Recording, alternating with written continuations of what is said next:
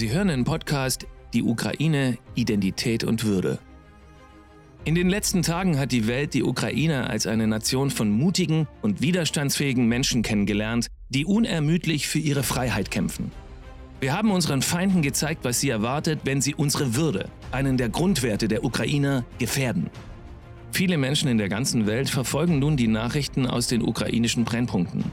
Wir glauben jedoch, dass die Welt uns nicht ausreichend verstehen kann, wenn sie unsere Identität und die Umstände, die uns geformt haben, nicht begreift, was wiederum die Aussichten auf Unterstützung und Zusammenarbeit einschränkt. Was macht uns also zu dem, was wir sind? Was ist der Kern der Würde des ukrainischen Volkes? In diesem Podcast sprechen wir über die wichtigsten Ereignisse, die unsere Identität prägen und uns zu einem Teil der europäischen Gemeinschaft machen. Heute erzählen wir die Geschichte des Donbass weiter. Wir beobachten ihre Entwicklung von einer friedlichen Region der Ukraine hin zu dem entscheidenden Brennpunkt auf dem Schlachtfeld. Ein bereits lange andauernder Kampf geht weiter. Wird die Wahrheit auf unserer Seite sein? Machen Sie es sich bequem und hören Sie zu. Und lassen Sie uns beginnen. Lassen Sie uns auf die Ereignisse der Vergangenheit zurückblicken. Gab es etwas, das die Invasion des Donbass durch Russland im Jahr 2014 ankündigte? Wir haben eine Liste von Fakten, die direkt darauf hinweisen, dass sich Russland auf eine Invasion vorbereitete. Das Ziel des Großfürstentums Moskau und seiner Nachfolger, dem Russischen Reich, der Sowjetunion und der Russischen Föderation, war und ist es, die Bildung eines unabhängigen und souveränen ukrainischen Staates zu verhindern. Zunächst einmal müssen wir zugeben, und das habe ich bereits gesagt, dass der Zusammenbruch der Sowjetunion die größte geopolitische Katastrophe des Jahrhunderts war. Das waren Putins Gedanken zu diesem Thema. Die Mentalität der russischen Elite lässt sich in einer kurzen Formel ausdrücken. Um die russische Föderation, den historischen Nachfolger der Sowjetunion, wieder groß werden zu lassen, muss die Kontrolle über die verlorenen Gebiete der Sowjetunion, insbesondere die Ukraine, wiederhergestellt werden.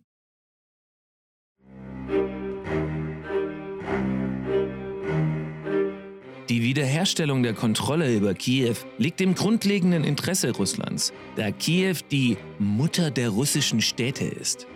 Dies ist ein gängiges Narrativ der russischen Propaganda. Russland hat die Geschichte der Ukraine gestohlen. Aus der russischen Perspektive bedeutet der Verlust der Ukraine den Verlust der europäischen Wurzeln und der vormaligen Größe. Darüber hinaus stellt eine demokratische Ukraine eine ideologische Bedrohung für das autoritäre russische Regime dar. 2008 sagte Putin auf dem NATO-Gipfel in Bukarest zu US-Präsident George W. Bush, Siehst du, George, die Ukraine ist überhaupt kein Staat. Was ist die Ukraine? Ein Teil ihres Territoriums ist Osteuropa. Der größte Teil aber ist ein Geschenk von Russland. Dann gab Putin einen Hinweis. Wenn die Ukraine der NATO beitritt, wird sie ohne die Krim und ohne den Osten dastehen. Sie wird einfach zusammenbrechen und aufhören zu existieren. 2008 begann der Kreml mit der propagandistischen Vorbereitung einer Aggression gegen die Ukraine. Russland führte Propagandakampagnen und spezielle Informationsoperationen in den Massenmedien, im Fernsehen und im Internet durch. Das Hauptziel der russischen Propagandamaschine in der westlichen Welt bestand darin, die Künstlichkeit der ukrainischen Nation und die Minderwertigkeit des ukrainischen Staates zu belegen. In der Ukraine verbreitete Russland Mythen über die Rechtseinheit und Brüderlichkeit von Ukrainern und Russen sowie den Mythos der Unterdrückung der russischsprachigen Bevölkerung. Die russische Gesellschaft wurde mit Ideen des russischen Großmachtchauvinismus, des Imperialismus, der Minderwertigkeit anderer Nationen gegenüber dem spirituellsten Volk der Welt, dem russischen Volk, und des orthodoxen Fundamentalismus infiziert. Im Jahr 2008 ergriff Russland umfassende Maßnahmen, um sich auf eine bewaffnete Aggression gegen die Ukraine vorzubereiten. Seit 2010 haben die russischen Militärgeheimdienste GRU und FSB, die beiden Sicherheitsdienste und Hauptnachfolger des ehemaligen sowjetischen KGB, ihre Tätigkeiten und Vorbereitungen für künftige Militäraktionen in der Ost- und Südukraine weiter intensiviert. Russland und seine Spionagekräfte im ukrainischen Staatsapparat haben systematische Schritte unternommen, um den ukrainischen Sicherheits- und Verteidigungssektor zu ersetzen. Im Jahr 2009 schrieb ein führender ukrainischer Politikexperte Volodymyr Horbulin in seinem Artikel Das Zähmen Kiews sollte als ein entscheidendes Ziel der russischen Außenpolitik gesehen werden. Die aggressive Politik des Kremls gegenüber der Ukraine wird nicht durch die Handlungen Kiews, sondern die Bedürfnisse Russlands motiviert. Mit anderen Worten, selbst eine radikale Änderung des politischen Kurses in der Ukraine wird nicht zu einer deutlichen Korrektur der russischen Politik führen und die bereits festgelegten Ziele nicht außer Kraft setzen. Der Angriff auf Kiew wird in naher Zukunft stattfinden und entschlossen und rücksichtslos sein. Während der Revolution der Würde war die Vorahnung auf einen zukünftigen Krieg stark präsent auf dem Maidan. Dieses Thema haben wir in unserer ersten Episode aufgegriffen. Dort wurden antirussische Banner auf dem von den Demonstranten geschaffenen revolutionären Weihnachtsbaum angebracht. Ihre Hauptbotschaft war, dass die Ukraine die Einflusssphäre Russlands verlassen müsse.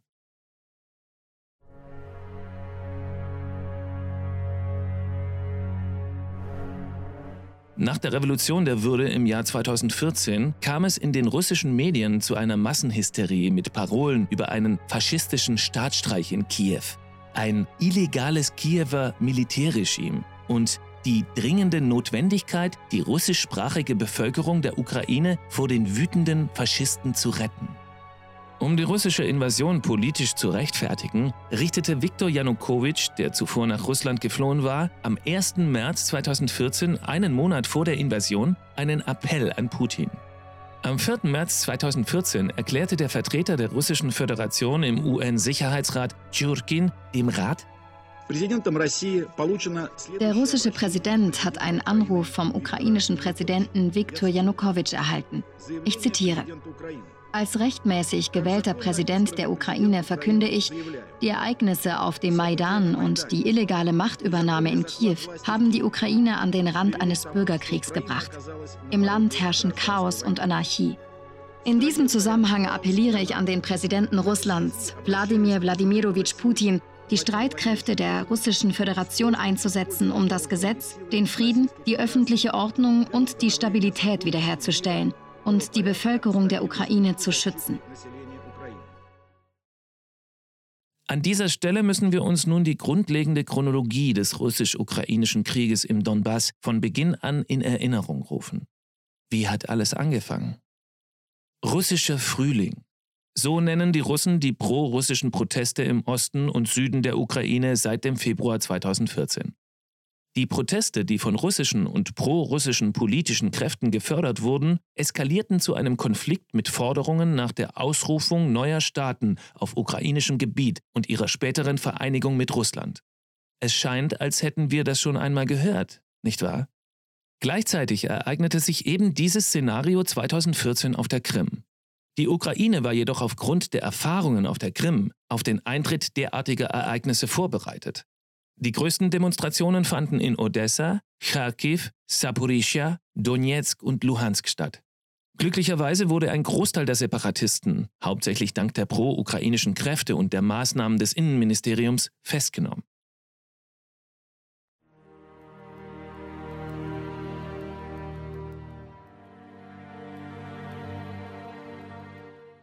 Unter all diesen Ereignissen stechen zwei besonders hervor. Das erste sind die Proteste in Odessa am 2. März 2014, bei denen insgesamt 48 Aktivisten aus dem pro-ukrainischen und dem von Moskau finanzierten Lager bei Kämpfen getötet wurden. Die meisten der Opfer kamen in einem Gebäude der örtlichen Gewerkschaft aufgrund eines Brandes ums Leben. Eine Untersuchung ergab später, dass das Gebäude im Rahmen der von Russland angezettelten Provokationen vorsätzlich in Brand gesetzt worden war. Bevor es zu den Protesten kam, hatten die Russen tatkräftig FSB-Spione entsendet, um diese Provokationen zu organisieren. Das zweite bekannte Ereignis ist die Erstürmung des Gebäudes der Regionalverwaltung in Kharkiv im März und die Ausrufung der sogenannten Volksrepublik Kharkiv im April 2014. Ukrainische Spezialeinheiten aus Vinica räumten das Gebäude jedoch schnell und neutralisierten die Terroristen. Im Gegensatz dazu war die Lage im Donbass zu diesem Zeitpunkt ruhiger.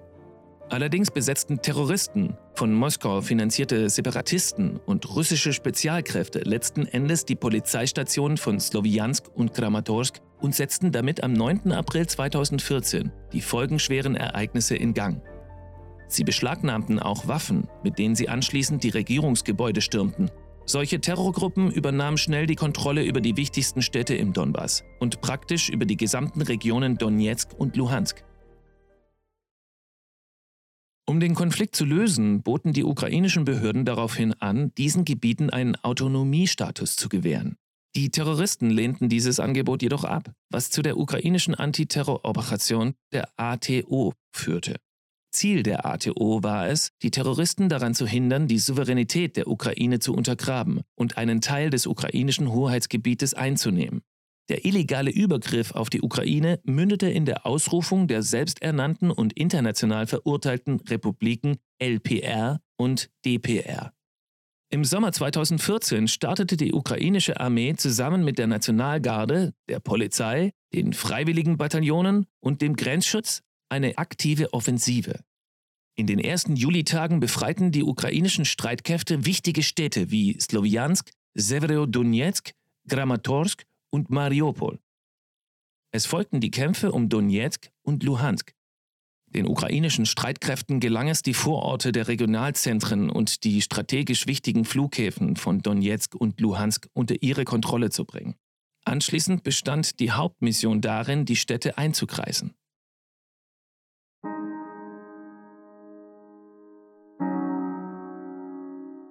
Genau zu diesem Zeitpunkt, während einer aktiven Offensive der ukrainischen Streitkräfte, schossen die Russen am 17. Juli 2014 den Flug MH17 der Malaysian Airlines ab. Bei diesem Kriegsverbrechen kamen 298 Menschen ums Leben.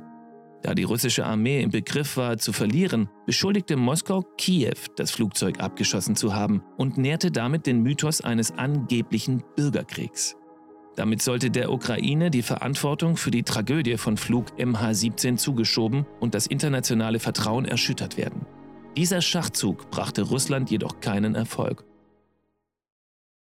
Da unter den Todesopfern der Tragödie auch 38 Australier und 196 Niederländer waren, forderten diese Länder Gerechtigkeit.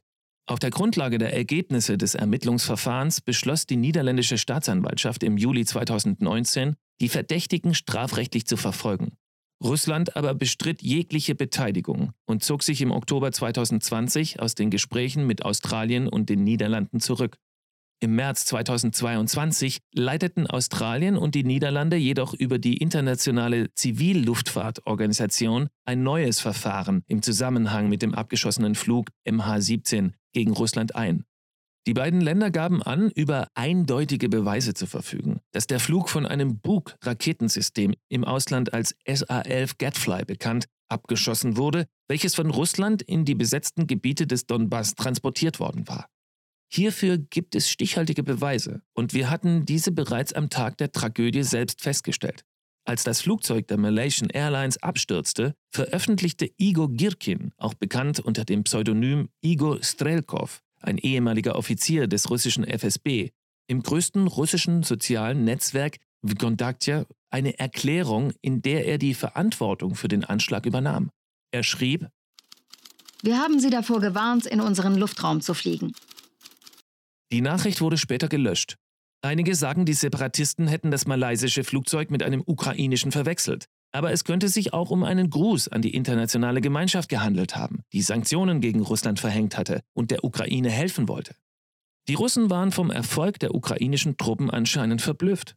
Daher beschlossen sie nicht nur den Ruf der Ukraine zu untergraben, sondern auch den Terroristen und den von Russland unterstützten Separatisten mit ihrer regulären Armee zu helfen. Laut offiziellen Berichten des Generalstabs der ukrainischen Streitkräfte haben mindestens acht russische Bataillone, das heißt etwa 4000 Personen, die ukrainische Grenze überschritten. Darüber hinaus feuerte die Artillerie direkt von russischem Territorium aus. Dadurch konnten sich die Terroristen sicher fühlen, denn die ukrainischen Truppen erwiderten das Feuer gegen russisches Territorium nicht. So begingen die Russen über Monate und Jahre hinweg ungestraft Kriegsverbrechen gegen die Ukraine. Ende 2015 kündigten die Parteien einen Waffenstillstand für die Feiertage an, der am 23. Dezember in Kraft trat. Leider ignorierten die Vereinten Kräfte Russlands und der Separatisten diesen Waffenstillstand und starteten bereits innerhalb weniger Stunden erneute Angriffe. Wir stellten eine Zunahme der feindseligen Aktivitäten gegen die SMM, Special Monitoring Mission, fest. Erst vor fünf Tagen, am 16. Januar, wurde ein SMM-Fahrzeug in Marinka mit Kleinwaffen beschossen. Der Beschuss kam aus separatistischen Stellungen. Am 8. Januar stießen Angehörige der Volksrepublik Donetsk in Horlivka die SMM-Beobachter zu Boden, durchsuchten sie und hielten sie kurzzeitig in einem Militärgebäude fest. Am 4. Januar drohten Mitglieder der Volksrepublik Luhansk in der Nähe von Troizke auf die SMM-Beobachter zu schießen, wenn sie das Gebiet nicht verlassen würden. Berichtete die OSZE später. Mit der Zeit wurde die russische Offensive immer weiter ausgeweitet und die reguläre russische Armee konnte die ukrainischen Streitkräfte eine Zeit lang aufhalten.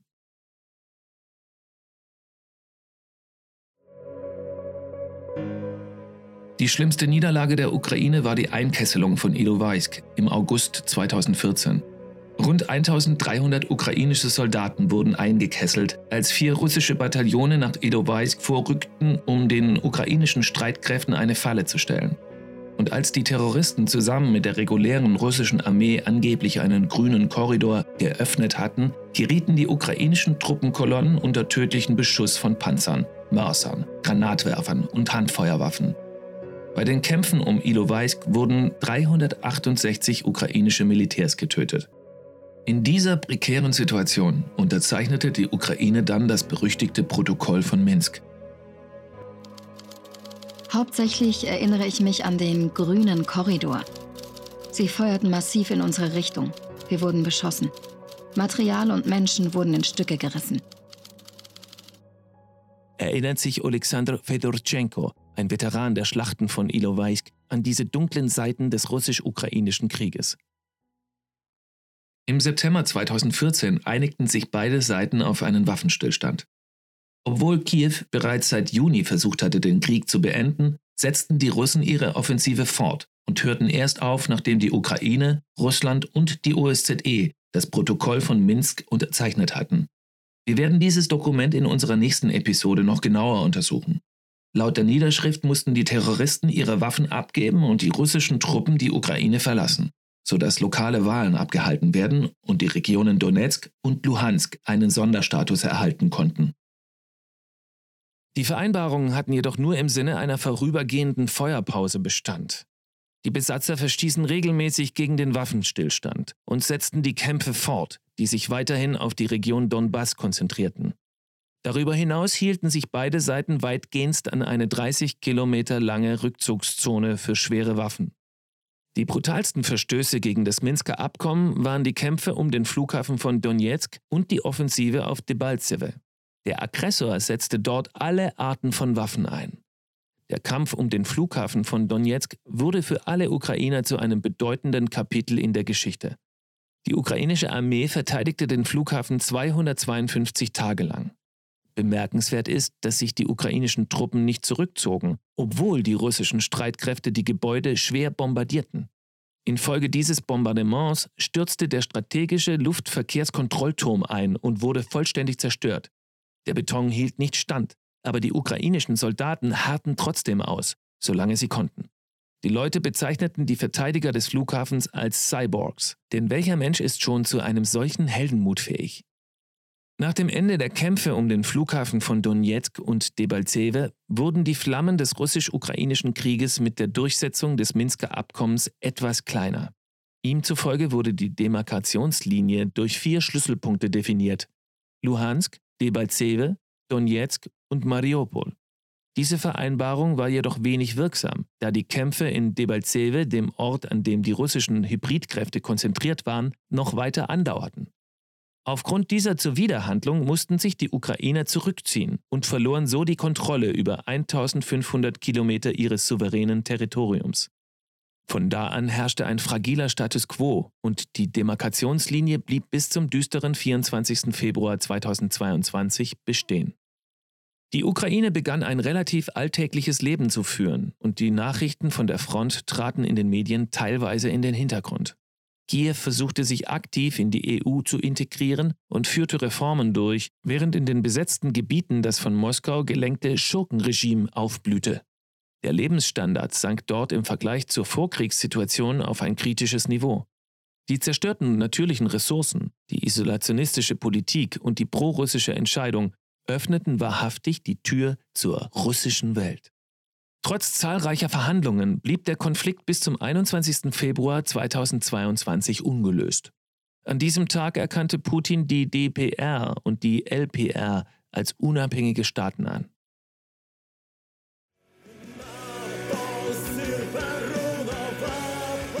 Das war ein Warnsignal für die ganze Ukraine. Das Minsker Abkommen war für ihn also nicht mehr als Toilettenpapier. Die Ereignisse dieses Tages wurden zum eigentlichen Casus Belli für die Sonderoperation, die am 24. Februar 2022 eingeleitet wurde. Tatsächlich hat Russland aber seit nunmehr acht Jahren den informativen Hintergrund für eine groß angelegte Invasion der Ukraine vorbereitet, indem es seine Bürger mit Propaganda über die fiktiven Sünden der Ukrainer fütterte. Zum Beispiel bombardierte die russische Armee jahrelang Zivilisten in den von ihr kontrollierten Gebieten des Donbass und beschuldigte dafür die Ukraine. Die Russen fälschten auch ein Referendum, das angeblich den Wunsch der Bewohner des Donbass nach einer Abspaltung von der Ukraine aufzeigte. Und die Russen haben, wie bereits erwähnt, die ukrainische Seite immer wieder beschuldigt, das Minsker Abkommen nicht umzusetzen, obwohl es in Wirklichkeit die Russen und die Terroristen waren, die es gebrochen haben. Die Anerkennung der DPR und der LPR als souveräne Staaten ist daher nur der letzte Schritt in den jahrelangen Versuchen der Russen, eine möglichst groß angelegte militärische Invasion der Ukraine zu legitimieren. Wir werden in der nächsten Episode des Podcasts Die Ukraine, Identität und Würde noch weiter darüber sprechen. Wir werden über die Lügen sprechen, die der Kreml über die Ukraine verbreitet hat und darüber, wie diese Putin dabei geholfen haben, der Ukraine als Nation den Krieg zu erklären. Es wird die packendste Seite der Geschichte des Donbass sein. Das versprechen wir Ihnen. Slava Ukraini.